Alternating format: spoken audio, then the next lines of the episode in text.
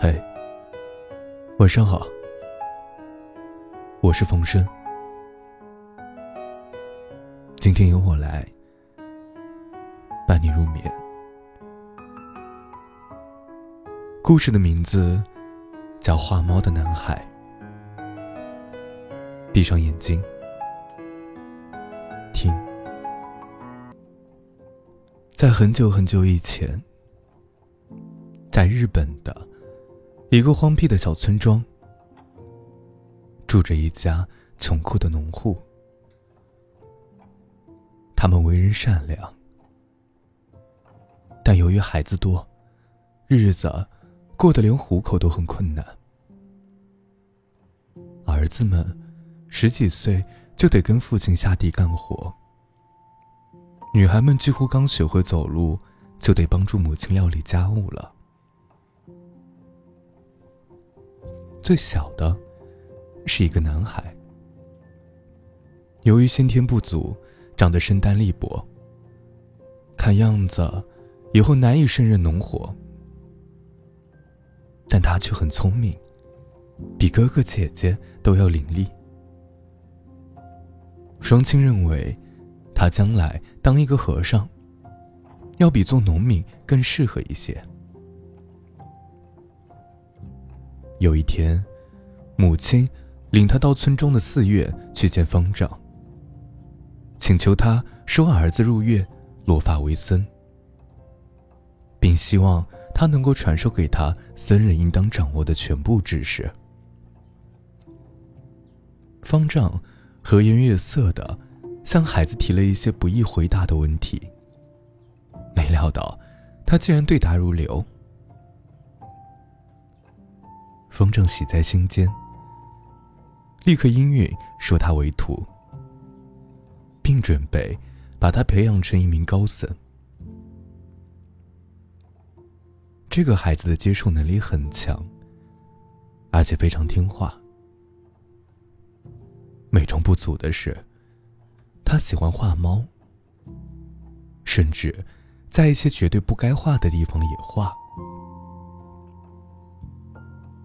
没有人的时候，他就画猫，在经书的空白边页上画，在祭坛的瓶颈上画，在墙壁上画，在柱子上画。总之，无处不画。为此，方丈训斥过他几次，但是他都没有能够幡然悔改。因为，他控制不住自己。人们说，他有绘画的天赋。正因为如此，他才不适合去当和尚的。一个虔诚的僧人，是应该苦读经书的。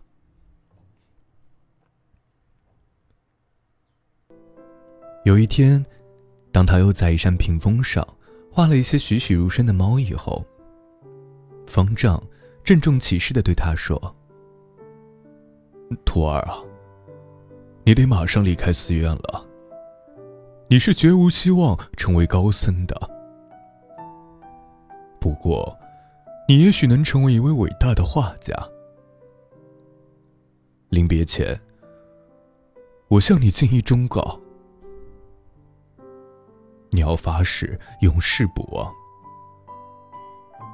即夜间要躲大的地方，起身小的地方。孩子不明白躲避大的地方，起身小的地方这句话的含义。他一面收拾小包裹，一面琢磨。百思不得其解，但又不敢动，也不敢问。他向师傅道了别，便默默的离开了寺院。出了庙门，他就犯起愁来，不知道自己该投身何处，也不知道该做些什么好。要是直接回家，准会由于不遵守寺规，遭到父亲的惩罚，所以他不敢回家。正在犹豫不决之间，他突然想起，距离此地十二英里处还有一个村庄，那里啊，也有一座庙，比这座庙还要大。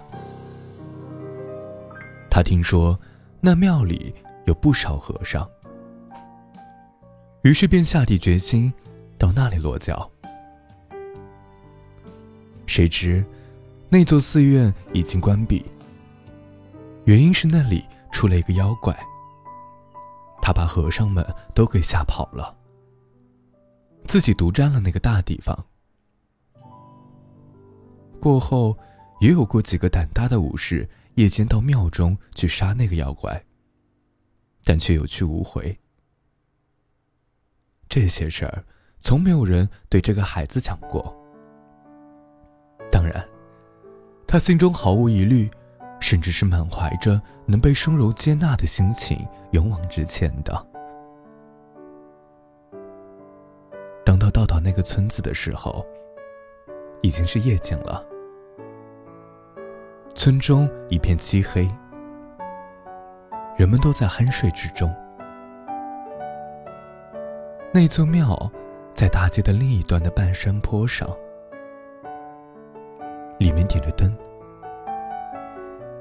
据说啊，那个妖怪点灯，是为了招来往过路的行人去过去投诉的。孩子走到庙前，敲了几下门，里面没有回音。他又敲了几下，仍然不见有人出来开门。最后，他试着轻轻的推了推门，出乎意料，门竟然没有拴起来。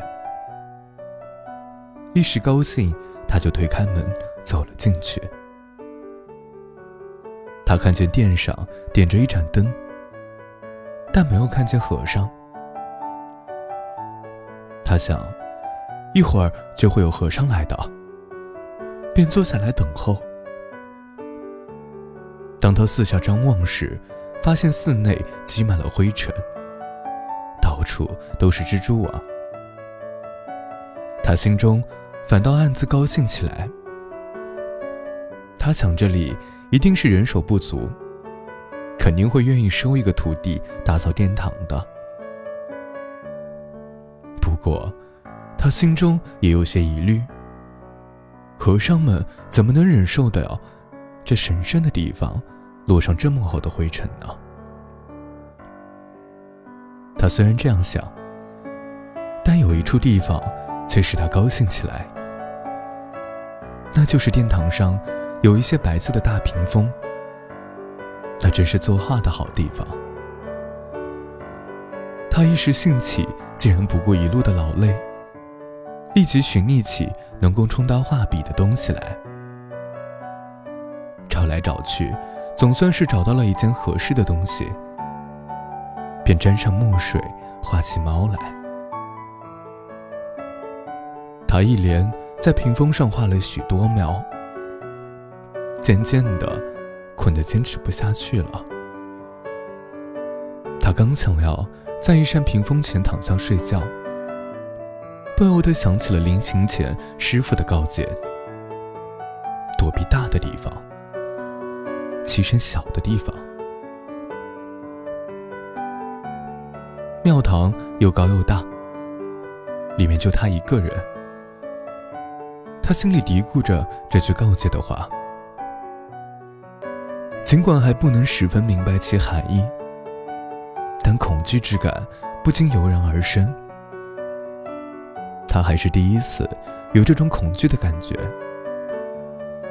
他决定找一个小地方睡觉。于是他发现旁边有一个小房间，便拉开门进去了。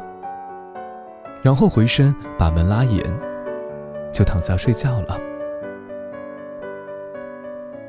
深夜里，他被一阵极其可怕的声音惊醒了。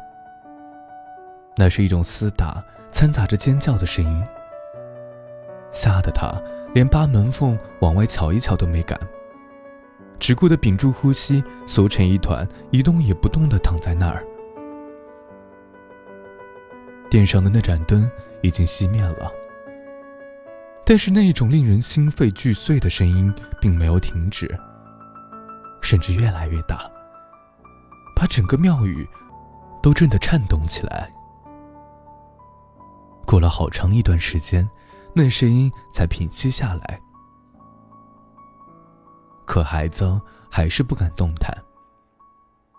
他一直躺到朝阳的光辉通过小室的门缝照射进来。这时，他才小心翼翼的从藏身的地方走出来。他第一眼看到的是，堂前满地的血迹斑斑。然后又看见一只比牛还要大的妖怪耗子死尸的尸体，躺在地的中央。嗯，是什么人，或者什么东西杀死他的呢？看不见有人，也看不见有什么动物。突然的，孩子看见了他昨晚画的那些猫的嘴都是血淋淋的。这时。他才恍然大悟，原来这只妖怪耗子是被他画的这些猫给咬死的。也只有这时，他才悟出为什么那位智慧的老方丈告诉他：夜间要躲避大的地方，栖身小地方的奥妙。后来啊，这个孩子。果然成为一名著名的画家。他画的猫，名扬海内外。